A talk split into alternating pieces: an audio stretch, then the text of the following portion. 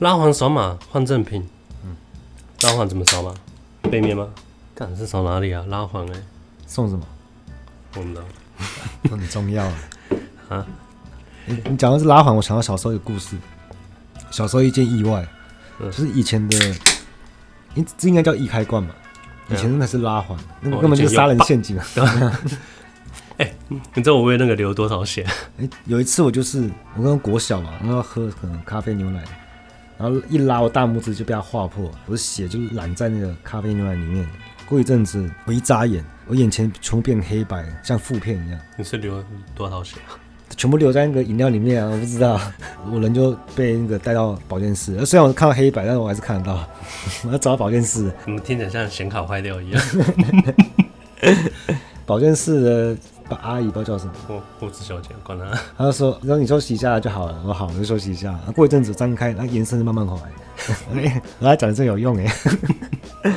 刚才很像那个，嗯，你说你的视野都变黑白吗？嗯，好像游戏里面的濒死状态。呃，你有点血就是进入濒死状态这样。跟护士说：“哎、欸，我看到倒数了。”小时候不懂看的，但我现在读完看的回头想，对啊，我小时候就有感觉。那我眼前看到的东西代表什么东西啊？它可以突然变成黑白，像负片一样。而且是它是我看到的东西，我不得不相信它。你说电脑处理给你的画面？对，所以所以像我上一集在讲那个。论论自由就功利主义嘛，听起来好像那层次比较低一点。那的确没错，因为功利主义没办法，它就是有这种原罪。可是不代表它是错，只是它的那个层次比较低。啊然后我们可以把它上升到康德的义务论。然后今天想要聊聊一下那个义务论。你觉得层次低，因为功利它只对物质负责，它不对精神负责。它就是它是完全属于现象界的事情。嗯，好，欢迎来到今日哲学，为你提供最新的哲学资讯和表子。我是迪亚哥，看大家关在家里吗？嗯。大家一定很疯狂的追剧。我刚我发现我家人在看的那个大陆剧、穿越剧，我看一下，我看我看不下去了。想一想，这东西跟跟宅男看的穿越动画有什么不一样？一样是从现代穿越到过去，用现代知识去去碾压古代人，嗯，然后开后宫。哦，那不是一样东西吗？嗯，哪一部啊？我也不知道哪一部啊。其实疫情对我影响蛮小的。对疫情影响大，除非商家吧？不是说很像 RPG 吗？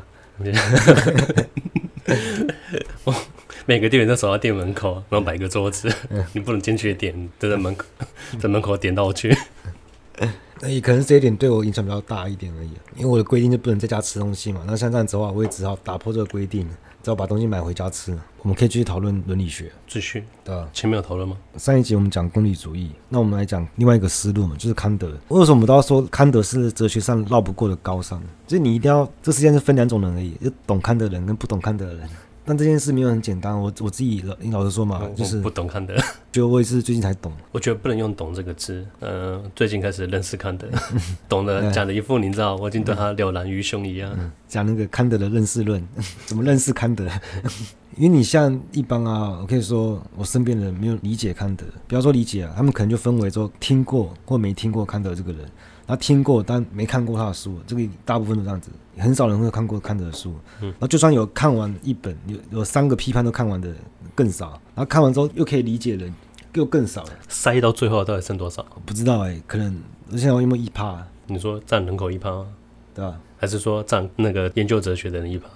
全人口的一趴？全人口一趴。嗯，但我今天想要看能不能让更多人认识，比方说认识啊一个方向。一个思路的方向，他的实践理性批判就是在讲自由嘛，道德律嘛，这好冲突哦，自由跟道德，嗯，嗯，你会觉得好冲突，就是不理解它，它背后有一个运作的机制，哦，因为你前面都讲到义务论啊，我说看义务不是最不自由的东西吗？没有，因为很多人就是知道什么叫义务，但不知道这义务因什么而起的，这个感觉是哪来的？就每个人心中都有道德律啊，你走到路上，然后看有人突然乱丢垃圾。在你内心道德律引起抵触，觉得乱丢垃圾是不好嘛？但是这个你感觉的不好，它是从哪边来的？你没有去解释它过。幼稚园不是教过吗？可是你后来会发现，只是给你指令，可是没有让你了解背后的意涵。可是你可能长大一点，别人开始教你什么叫做嗯，例如说什么叫做正义，你心里会开始有抵触了，你会觉得他讲的不对，为什么？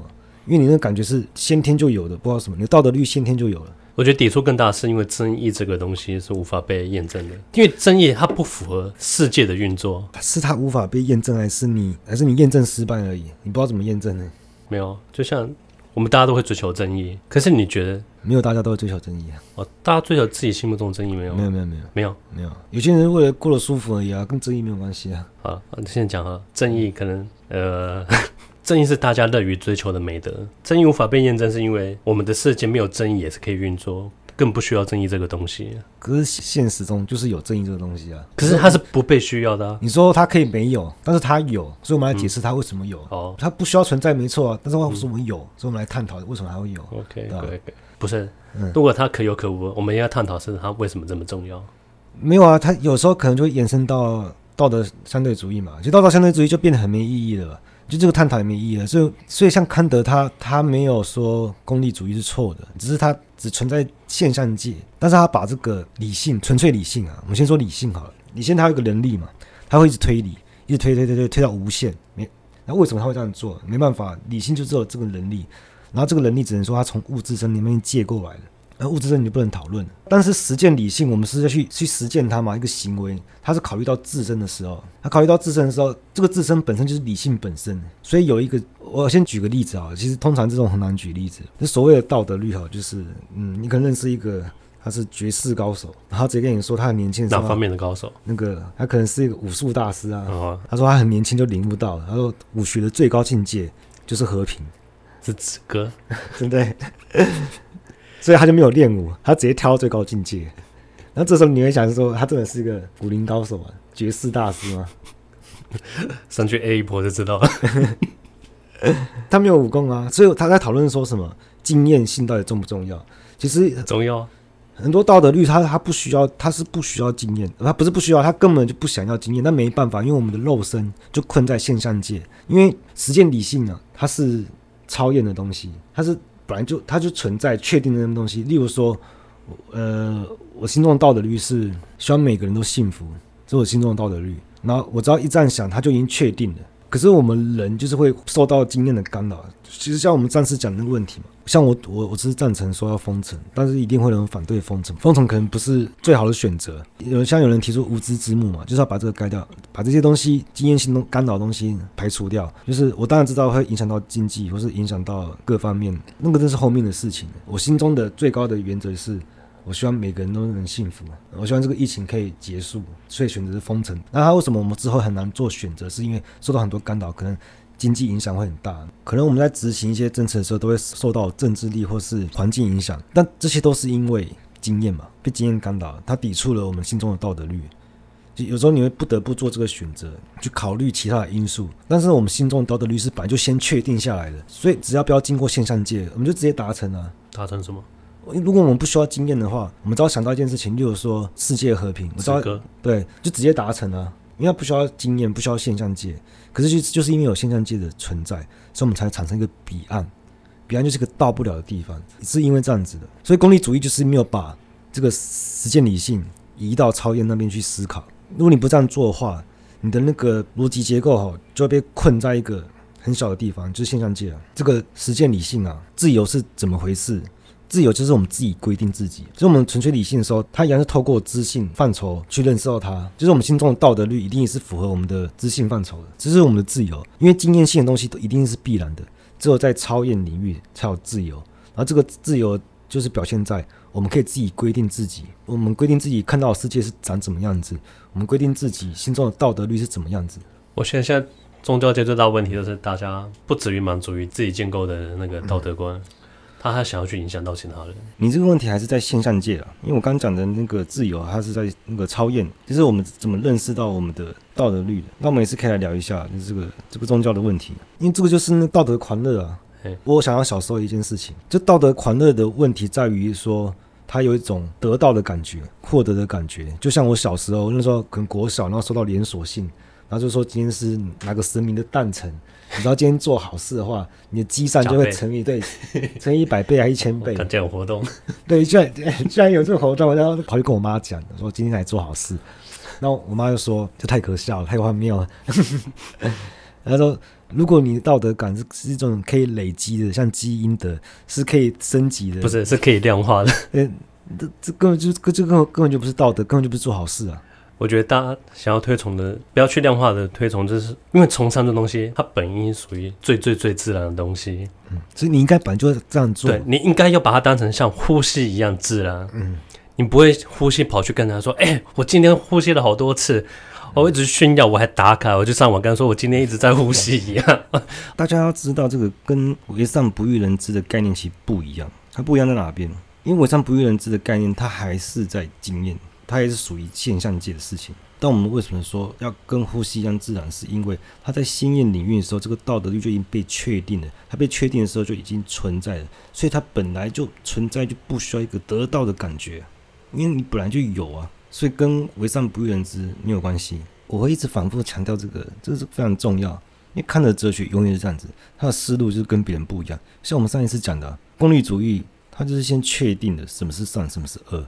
再去确定道德律是怎样，才会产生后面一连串的问题。那康德是反过来，他不是说跟你说善恶是什么，是善恶怎么被我们认识到的？就像那美学一样，像他的本体论一样，他不是告诉你世界是什么样子，世界的本质是什么，而是我们怎么去认识到这个世界。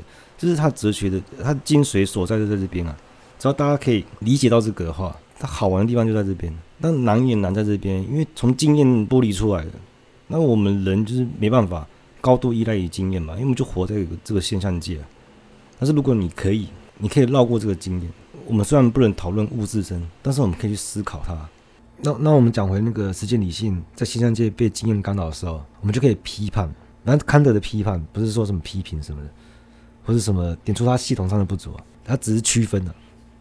批判批判只是讨论分析啊，去区分、去辨别、辨识它。所以任何东西只有出现。比较的地方，它就是批判，就像审美的，为什么用“审”这个字？“审”就带有批判性啊。那因为中文听起来就这就这个意思，对 对吧？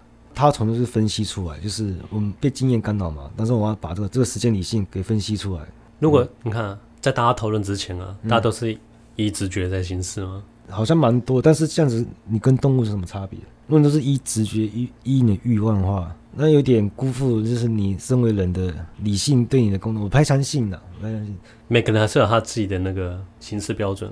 我我觉得应该应该会很少人活像动物一样，就是你看他平常可能没，就是你每次问他问他干嘛，可能就睡觉啊啊干嘛吃饭这样，感觉很没有思想。但我相信他只是没有表达出来，他平常可能某个时刻一直在想事情。好笑，因为我们有理性啊，理性就是一个推向无限的能力啊，它就是一种自由的一种表象。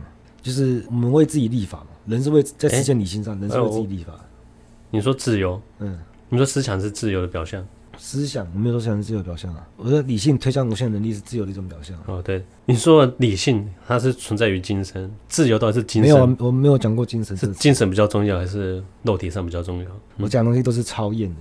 你说的精神灵魂那个问题，新柏拉图主义才会去讨论到的，因为新柏拉图主义就会带有一点神秘主义的色彩，就会觉得神秘主义是很好玩。但我们下次再讨论好了。但我们现在要理解的这个自由，我们这样想象好了，这个世界现在是完全的虚无，那出现了一个主体，那就是人。但人有肉身嘛，一定是在现象界的，那人就会有理性、知性、感性这些。所以我们在现象界可以透过思考去思考超验的东西。不属于现象界，就像，我刚刚要求大家想象虚无，但是这怎么可能办得到？虚无是不存在的东西，怎么可以想象？但是我们可以用错误的方法去试着去思考虚无是什么东西，这就是我们的能力啊。那我们怎么认识到道德律？就好比说是我们人透过一种模具，然后去压压这个道德律，压出一个形状出来。我挑一个模具，叫做帮助别人是道德的。去压这个道德律，我就得到这个帮助别人是道德这个形状，那我就可以认识到它。所以这个自由是什么？就是我可以自由的挑选这个模具，压出它什么样的形状，可以被我认识到。这就是我们的自由。这个例子有点粗暴，但是可能比较好理解一点。所以道德律就是会告诉你你应该做什么，不应该做什么，就是它是定言令式。然后另外一种就是假言令式。什么？假言令式，假言，嗯，他就是在说，如果你你今天做好事，就是我们在说，如果怎样怎样怎样，如果我今天不，如果今天不骗人，是因为我想要让大家觉得我是一个值得信任的人，那别人就来相信我。但如果我我去骗人，别人就不相信我，对我不好，对我坏处。前天你的还原到底有没有被拆穿？嗯，这就是假言令式，就如果怎样怎样，这没有没有什么如果，这是本来就要道德律师本来就要做的，道德律是已经定下这个规则了。但是你的经验就是会会干扰你，会让你做不到。就像是我们不能去伤害别人，太难了吧？没有太难啊，因为如果不需要经验的话，那我直接达到了。我这样想，我我就是这样想啊，我我不需要去得到它嘛，你得到是经验的事情，现象界的事情。但是为什么会很困难？就是你你很容易就伤害到别人，有时候在危险的情况下，你不得不伤害别人。我说多容易伤害别人，一个眼神都可以伤害人。那可能是你不很玻璃心嘛？但是或是。我说别人他要攻击你了，你们能不能因为自卫的因素去伤害他？但是你的道德律是说不能伤害别人。可是在很多情况下，就是在经验界、在现象界，就是会这样子，就是会被干扰。可是为什么我们心中会觉得不能伤害别人？他这个规定哪来的？就是自由，我们可以自己规定。那你是透过。十二范畴嘛，十二范畴是什么？质啊、量啊、关系啊、模态啊。不是啊，什么时候整合成一个十二范畴啊？这刚才讲过了，有吗？有啊，上次喝醉了。不是啊，没有，因为上次讲的是判断力，那这次讲的是，我给你反过来讲，应该先讲纯粹理性批判，再讲实践理性批判再讲的，但也没什么顺序啊，先讲纯粹理性批判比较好。好，休息一下，我抽根烟。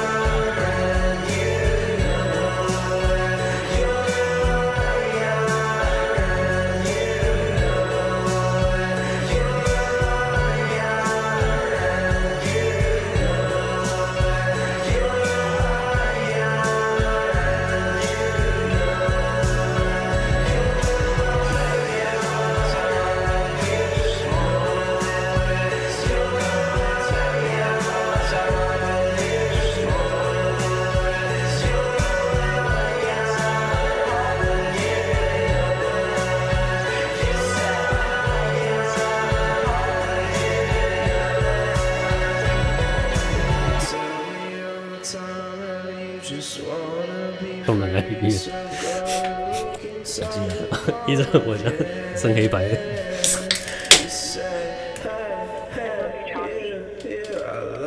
我刚才我刚才想，为什么？哎，到底是流多少血的这？那是你流过最多血的时候吗？就不可能吧？就留在那个，留在饮料里面没看到。你说流没关系吗？嗯。我记得我在宜兰的时候消那个消毒的消毒我记得。啊，然后流流超多血，滴滴滴。嗯。然后，然后马上就说嘴唇白的，赶快去买那个舒跑药我喝。然后他边旁边嘲笑，他说啊，你流一点血就这样嘴唇发白，叫不大，我干啥笑？谁说的？妈，嗯，我干太太没同理心了吧？他买什么给你？书包，书包啊！我我刚才想个问题，说为什么我们没有一出生就比那些两三百年前人聪明？为什么我们学东西都是他重新？哎、啊，你这样讲那种科技优势，我就想到《好奇的鲑鱼》这本书里面讲的。好奇的鲑鱼，对这本书就说，听起来童书啊。对，在我们出生之前的科技就存在科技啊。科技，作者是道格拉斯·亚当斯，《怀疑的鲑鱼》。不，你刚说吗？我刚说好奇，那 好奇听起来很像童童书。说 任何在我出生时就已经存在的科技，都是稀松平常，是世界秩序的本来的一部分。任何在我十五到三十五、三十五岁之间诞生的科技，都是将改变世界革命的产物。嗯。任何在我三十五岁之后诞生的科技，都是违反自然规律，要遭到天谴的奇技淫巧。六十岁以后，嗯，不关我事，不关事，讲不好道理啊。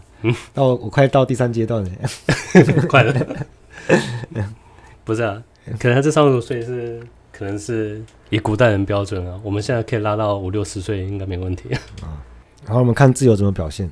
你讲量嘛，量就主观客观。跟这两个结合的自由原则，嗯，我想一下怎么讲比较好。如果大家还记得的话，在自信范畴表啊，量就是指单称、特称、全称嘛，就是一个人或是一些人或全部人。那一个人的时候，通常都是从自己的爱好出发，但是听起来就自私一点嘛，所以我们可以通过理性让它上升成对某一些人都好的，那这就是功利主义嘛，追求大多数人的幸福。然后再上升到一个层次的话，就全部人。这个全部人不是说对全部人都好，而是它展现的是人的本质啊，就是定言令式。好，那就是从一个人的爱好出发，透过理性上升到对某些人都好的一种规范，最后上升到对全体人都有效的一个法则。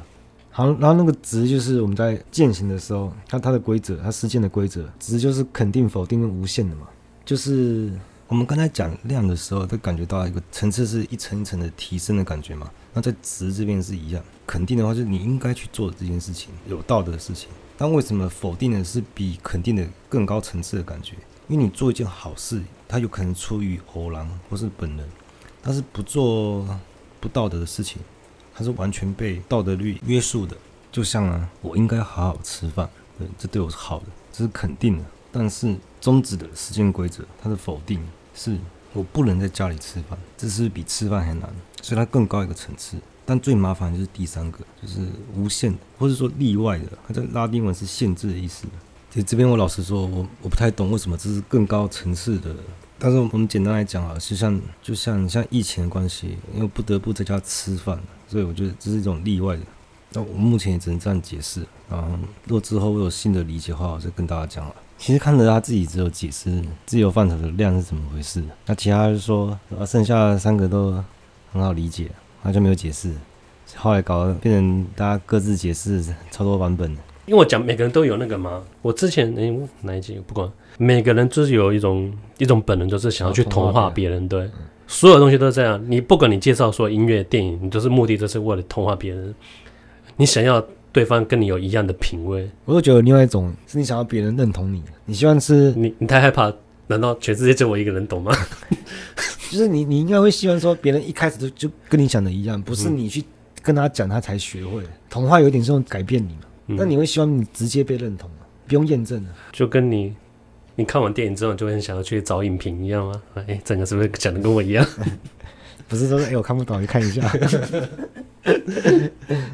因为我刚没讲到，我刚刚补一下，就是你一旦经过这个现象界，你就一定要一个彼岸嘛，这是这是不得已的。所以宗教也是一定会存在的，因为有这个现象，就必然会产生那三个东西嘛。三个东西，嗯，就是上帝存在、灵魂不灭跟意识的自由。嗯，你一定要这三东西，你当人才有意义啊。你一定要一个上帝，你可以解释成一个完美的存在，你一定要这个东西，就算他达不到，他办不到也好，但他一定要存在，他就是彼岸了。彼岸就是一个完美的目标。对啊，一个完美的目标，但是你你永远都达不到。它有点像是从那个超越领域，然后降维到现象界，但是你看得到，但是你达不到。那我们一定要意志自由嘛，不然这些东西完全没有意义啊。人凡事都不自由，我至少还保留意志的自由。嗯，对啊，我可以在线上界不自由，因为经验性都是必然的，反而没有自由可言。但我在超越领域一定要有自由，还有灵魂不灭，对吧？如果没有灵魂不灭的话，这些东西也没有意义。所以，我我觉得可以分成这样子：一个是超验的领域，一个是线上界的领域。然后它再就是线上界用理性，虽然我们不能讨论超验，但是我们可以用思考它嘛，它就会产生一些呃鲜艳幻象。嗯，鲜艳幻象。嗯，就例如像是我们刚刚说到的上帝、灵魂、自由啊这些啊，就是因为我们的理性有一种无限推演的能力嘛，它推到最后那个知性跟感性都无法把握，它已经超越经验的界限之后，就是先验幻想。最后讲一下那个好，我本来想讲一下神秘学。那什么神秘学？对。那下下一次啊，下一次。神秘学会不会太偏了？不会啊，神秘学很帅，超中二，魔法啊什么 炼金术啊。你说你说黑魔术啊？他表现出来是这样子嘛？那我要去讨论他背后到到底是怎么形成这种中二感觉？背后还不是信仰吗？没有，背后很好玩，很多东西可以讲。我在想这件事情是说，这个这个星座啊啊，不要啊。然后它到底怎么被定义出来的？例如我是写星座那个，因为我对星座不是很熟。但是例如说，唐綺阳第一个人一定一定是比唐綺阳更早的。第一个人发明星座的人，他形容说天蝎座的人都很很爱记仇，好了。然后他朋友一定就是很爱记仇人嘛，他刚好是天蝎座，他才这样写嘛。但是他是透过经验归纳吗？可是一开始你没办法统计啊，一开始你没办法统计啊。所以他根本就是用一个人的，是他的幻想去推，还是他是先一开始发现，哎、欸，我身边我讨厌的朋友啊，刚好都是十一月份的，所以他可能用他身边的朋友，然后去推演到全部的天蝎座都是这样子，这是一个可能，不然就是完全这就是做全部他瞎掰出来，只是他瞎掰出来的内容，大家都可以直接套进去，都还刚好可以用。那干嘛不讨讨论十二生肖算了？这是你的你的灵魂动物，是吗？因为灵魂动物，我们东方都没有在讨论呢，西方都有自己。日本也有吧？日本是背后灵吧？不是，不是说什么九尾狐还是什么的？哦，我的背后灵等级比较高。你是还是地缚灵还是什么？西方有吗？也没有啊。有啊，我不知道附身而已吧？不是啊，我说自己的灵魂动物，好像有个有个可以代表灵魂的动物形象，好像是从印第安印第安人那边传出来的，自己选吗？现在大家都自己选吗？当然选我喜欢的动物。然后可以改吗？你说灵魂动物？嗯，我灵魂动物它不是一个那个，它有点像是自我主张的一个。然后改要重练。被动消失。把 老鹰换成狮子，攻击加成要多。移速降，移速下降五帕。好，今天到这，拜拜。